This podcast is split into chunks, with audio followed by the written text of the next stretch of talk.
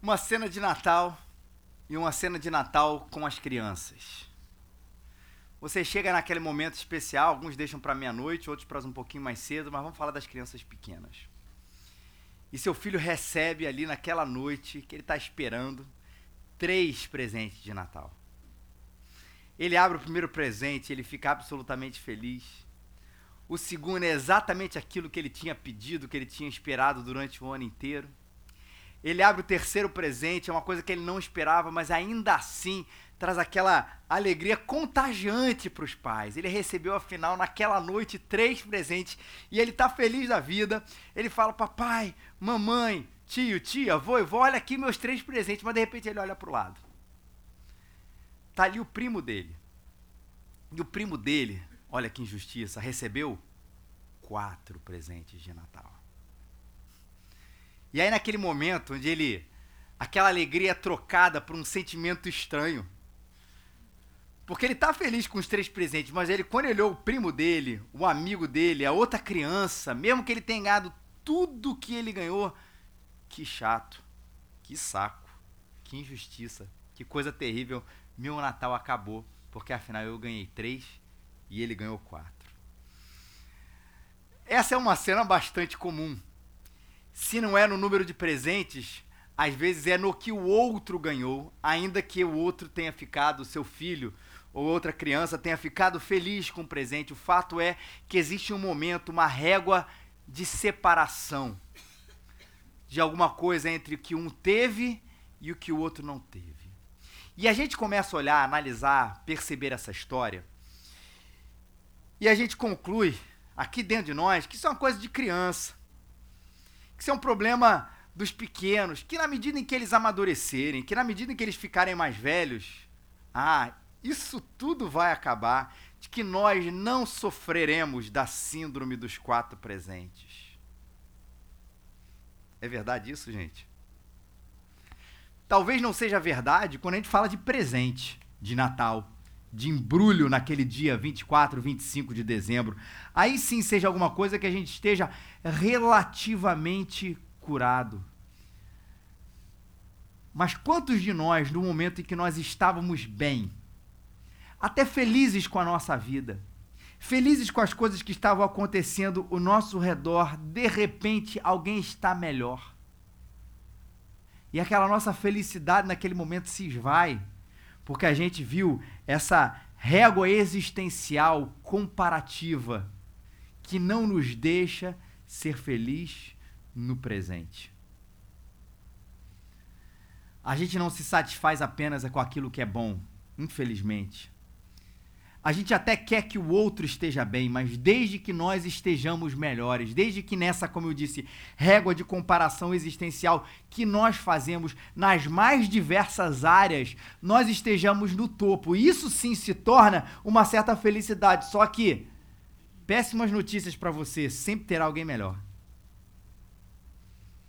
Sempre terá alguém melhor em alguma área.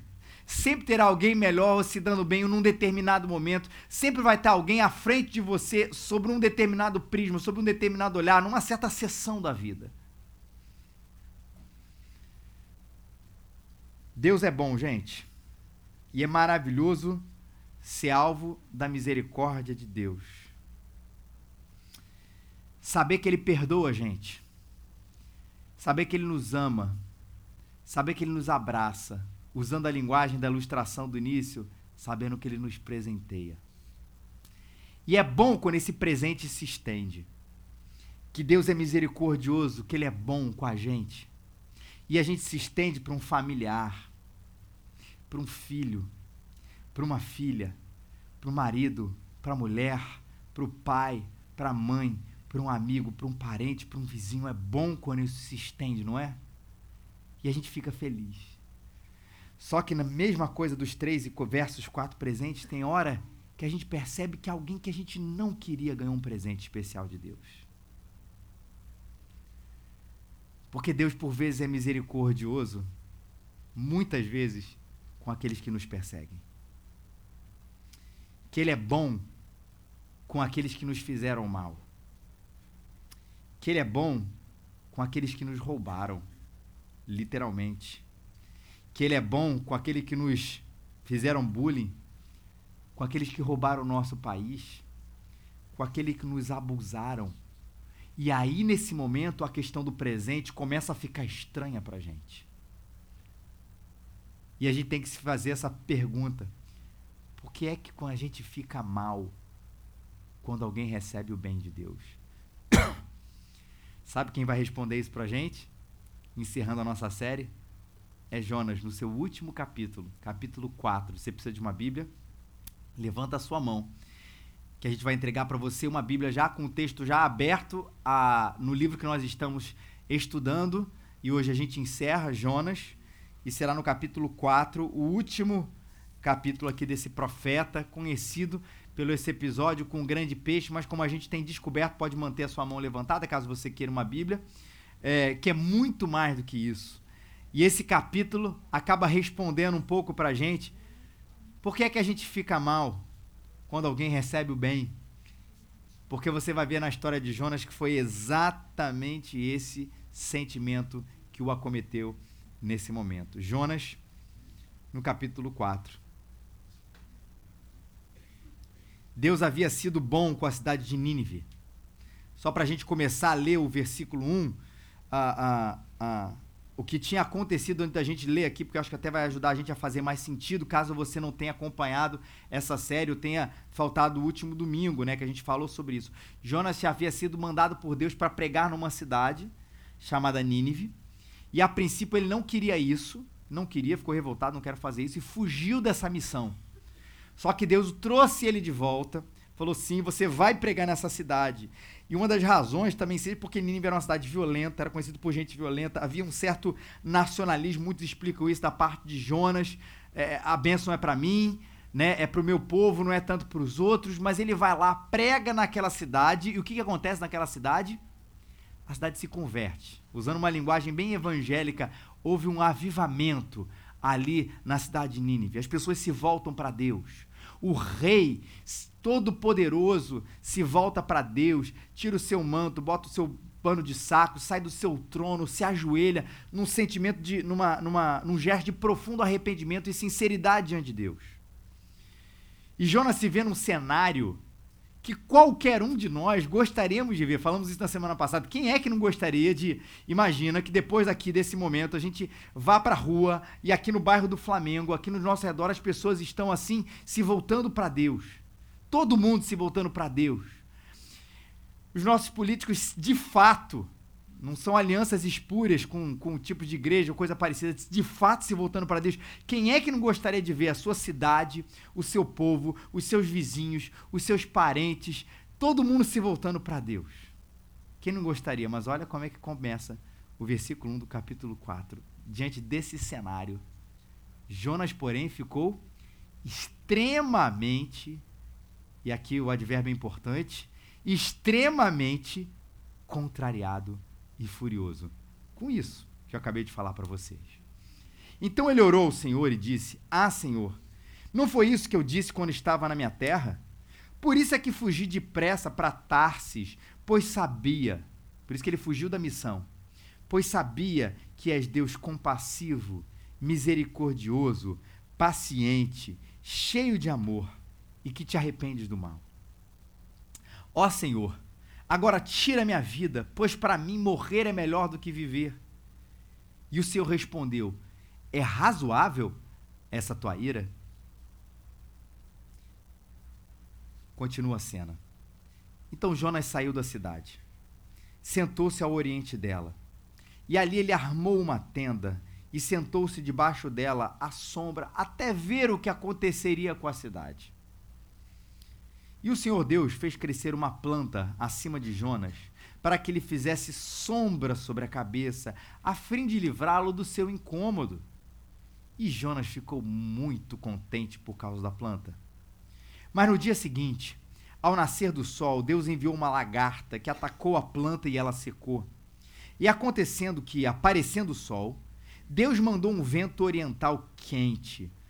O sol bateu na cabeça de Jonas e com toda a sua alma ele desmaiou e desejou morrer, dizendo: Para mim, morrer é melhor do que viver. Então Deus perguntou a Jonas: É razoável essa tua ira por causa da planta? Ele respondeu: É justo que eu me ire ao ponto de desejar a morte. E o Senhor disse: Presta atenção. Tens compaixão da planta que não cultivaste, nem fizeste crescer, que numa noite nasceu e na outra noite morreu, e não teria eu compaixão da grande cidade de Nínive, onde há mais de 120 mil pessoas que não sabem discernir entre a mão direita e a esquerda, e também muito gado? Esse é o desfecho do livro de Jonas. Deus, como das poucas vezes, acho que talvez em nenhum, se não me engano, posso estar enganado nisso, termina um livro, na verdade, com uma pergunta, com aquele suspense no ar. Mas tudo começa com esse Jonas, extremamente contrariado, extremamente furioso. Por quê? Olha a indignação dele. Porque eu sabia, Senhor, estou revoltado com isso, porque eu que o Senhor é compassivo, misericordioso, paciente, cheio de amor e arrepende do mal. Você consegue conceber a sua vida, você sendo revoltado, ficando extremamente confuso, irritado, confuso não, contrariado e furioso com Deus pelas coisas que nós mais afirmamos e louvamos a Deus por ele ser. Cara, eu estou revoltado porque Deus é amor. Eu estou revoltado porque Deus tem misericórdia. Mas por quê? É por causa do alvo da misericórdia. Porque quem aqui não gosta de ver uma misericórdia sobre a sua vida? O amor de Deus sobre a sua própria vida? Eu quero. Adoraria ver a misericórdia de Deus sobre a minha vida dia após dia, dia após dia. Só que o problema está na direção dela. Quando nós percebemos que aquelas pessoas a quem nós queríamos a justiça, sendo emprenhada, emprenhada ali a ferro e fogo, não aconteceu. Aliás, um parênteses aqui muito importante: justiça e misericórdia não devem brigar. Porque existe hoje quase que uma, até dentro da nossa visão da espiritualidade evangélica brasileira, como existe o grupo da justiça, a gente falou isso no Sermão do Monte, mas repetindo aqui: o grupo da justiça e o grupo da misericórdia. Elas não brigam. As duas coisas existem em Deus. Deus é justo e misericordioso. Exemplo clássico e claro: alguém comete um crime. Pode e deve ser preso. É o nosso amor à justiça. Mas nós oramos por essa vida que vai presa, pela transformação dela, que ela encontre a Deus. E sim é o nosso amor e misericórdia. E fazendo de maneira super prática, se a gente ama a misericórdia, sem a justiça, a gente se torna uma igreja que acredita numa sociedade injusta e complacente com o mal. Mas se nós amamos a justiça sem a misericórdia, a gente se torna uma igreja que não acredita e nem deseja a mudança das pessoas. Por isso que a gente tem que amar as duas coisas, a justiça e a misericórdia. Sim, celebrar quando o mal é punido.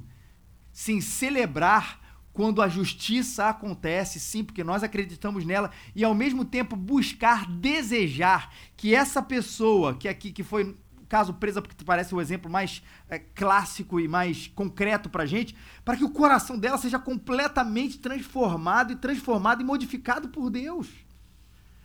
A justiça e a misericórdia andando juntos. Só que tem gente que ama apenas, e, e, e Jonas era uma dessa pessoa, a justiça para si, a misericórdia para si, e a justiça, só a justiça para o outro.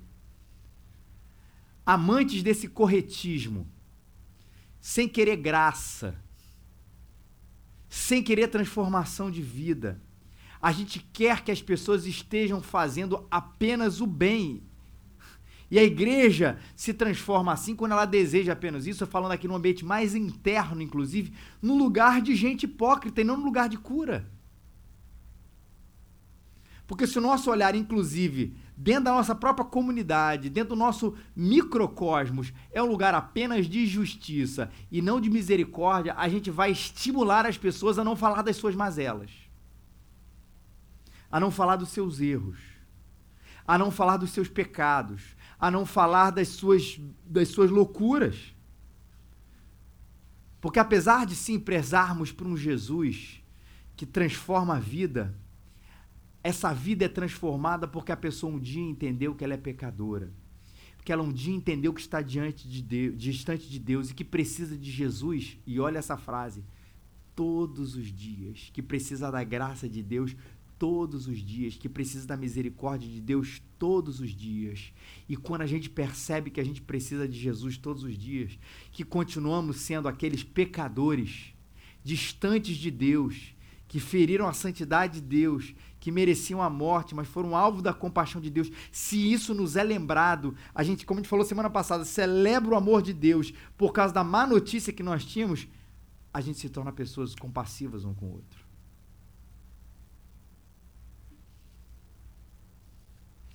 Em outras palavras, gente, a gente se coloca num lugar de igualdade, onde mesmo a violenta Nínive é igual ao profeta Jonas. São todos pecadores. Pecadores que precisam de graça. E quando ele derrama a graça, ao invés de acabar com o outro, a gente deveria sorrir, se alegrar, amar o que Deus está fazendo. Jonas precisava entender isso e Deus vai ensinar para ele. Deus queria tanto ensinar isso para ele. De que hora, Jonas? Você devia estar tá feliz porque, Jonas, porque Nínive podia estar tá destruída agora. Eu fui misericordioso. Eles se voltaram para Deus, voltaram para mim. E Jonas não entendia isso porque ele queria só justiça, que aquela cidade fosse fulminada por Deus, que ele não fosse compassivo, que ele não fosse misericordioso e houvesse uma transformação de dentro para fora. Ele não queria esse negócio. E Deus falou assim: Eu vou ensinar. E aí entra o professor Deus para ensinar um negócio para Jonas. É razoável essa tua ira? Jonas sai da cidade, senta-se ao oriente dela, arma uma tenda, senta debaixo dela, assombra até ver o que aconteceria com a cidade. Muitos dizem que assim, é como se Jonas estivesse dizendo assim: eu vou ficar olhando ali para Nínive para ver se Deus vai mudar de ideia. Se Deus agora que eu falei para ele, porque afinal eu sou Jonas, Deus não vai agora, depois que eu falei, pleiteei isso para ele, ele não vai destruir a cidade. E aí começa a crescer uma sombra por cima de Jonas, né? Tava sentado esperando aquilo tudo. Senta na sombra para esperar. Provavelmente ali o sol começa a sair da sombra da tenda dele cena típica de, de verão carioca, a gente mudando a nossa, a nossa barraca de praia de acordo com o sol. E na mesma hora cresce essa, essa planta ali, cresce acima dele. E olha que interessante que o, texto diz que Deus fez crescer a planta. Não foi um ato do acaso, não foi sorte, Jonas não se posicionou num lugar perfeito para isso, achando que uma planta iria aquecer, a crescer, ele não foi estratégico, nada disso. Você está aí, Jonas, eu vou fazer crescer uma planta aqui de maneira especial, milagrosa para você. Deus falando isso. E olha aqui que o texto diz aqui para gente, gente. A fim de livrá-lo do seu incômodo. Não foi para que a natureza fosse mais diversa, não foi para que a, a, a, a, floresta ali, a vegetação ficasse mais abundante, não. Foi para que Jonas pudesse ter sombra. Que coisa boa. Propósito esse, trazer conforto, agradar aquele fresquinho no final do dia, aquela água gelada no deserto, aquela sensação boa. Às vezes a gente está na praia morrendo de calor e bate uma brisa, você, ah, que delícia. Aquilo ali, para agradar Jonas. Deus fez isso para mimar Jonas naquele momento, mas para ensinar ele uma outra coisa. E o texto diz que Jonas ficou muito, muito contente por causa da planta. Olha como é que essa, essa, esse contraste está sendo trabalhado aqui. Jonas extremamente indignado, o texto começa assim, porque Deus foi misericordioso com Nínive, e o texto continua, e o texto no meio aqui, Jonas extremamente contente, alegre por causa da planta. Que coisa maravilhosa. Mas Deus estava ensinando um negócio para Jonas. No dia seguinte, no nascer do sol, Deus enviou uma lagarta, ataca a planta e ela secou. E aconteceu que aparecendo o sol, Deus manda um vento oriental quente, o sol bate na cabeça de Jonas, e ele, com toda a sua alma, desmaia, deseja morrer, fica revoltado. O bicho ataca a planta, destrói a planta, um sol forte na moleira ali de, de Jonas, um vento quente, e o cenário é absolutamente transformado de um dia para o outro. sai da cena de frescor e entra para uma cena de sertão. Sai de uma cena de, de alegria, entra para uma cena de extremo desconforto. E aí ele fica revoltado, infeliz, mal-humorado, quer morrer de novo. E aí Deus dá essa lição para ele: vem cá. É razoável essa tua ira por causa dessa planta? Tens compaixão da planta que nem cultivaste, nem fizeste crescer numa noite que nasceu e na outra morreu, e você não vai ter compaixão de Nínive? Entenda bem, não tenha a menor dúvida disso. A revolta de Jonas não é por causa da planta. É por quê? Ou por causa de quê? É por causa dele. É porque ele agora não está bem. A planta até talvez pudesse morrer, mas é um Jonas centrado em si. Essa planta cresce. Se ela cresce ou não cresce, não interessa. O bom é que agora eu tenho sombra. A misericórdia, o favor de Deus bateu sobre a minha vida e eu podia estar aqui nesse sol quente, terrível, mas eu estou aqui debaixo dessa planta, nesse frescor maravilhoso. E aí, ó, naquele dia o bicho come a planta, aquela noite o bicho come a planta, ela acaba e aí Jonas começa a ficar revoltado. E Deus fala assim: você não tem compaixão, você fica revoltado porque uma planta caiu, na verdade, porque agora você está com sol na cabeça. Mas você não tem compaixão de gente, nem dos bichos da cidade de Nínive. Você tem compaixão, muitos dizem, você tem compaixão da minha criação. Quando ela te atende, né, Jonas? a planta. Mas você não tem compaixão da minha criação quando ela não te serve, quando ela não encaixa no teu padrão, né, Jonas? Por causa dos ninivitas. Quando eu vejo essa frase, ou esse, esse, esse desfecho de Jonas, eu lembro muito de Jesus. Em dois momentos, mostrando pra gente sobre essa contra essa síndrome dos quatro presentes, que tanto nos assola. Porque não se engane, não é apenas Jonas que é o mimado, aqui somos nós. É difícil a gente ter misericórdia de quem é contra a gente. É difícil a gente ter compaixão de quem roubou uma nação, de quem, de um chefe que foi injusto com você. O que a gente só quer, e não que a gente não esteja querer, é a justiça. Mas na hora da misericórdia, a gente fica até indignado aqui dentro. A gente queria, no fundo, fundo, é um sofrimento com, com com ares de tortura quase. Como é que Jesus reagiu a isso? Uma frase muito conhecida dele, quando ele estava crucificado: Pai, perdoa-lhe, porque não sabem o que fazem. Uma frase tão repetida e tão difícil de sair da nossa boca. Se imagine no lugar de Jesus.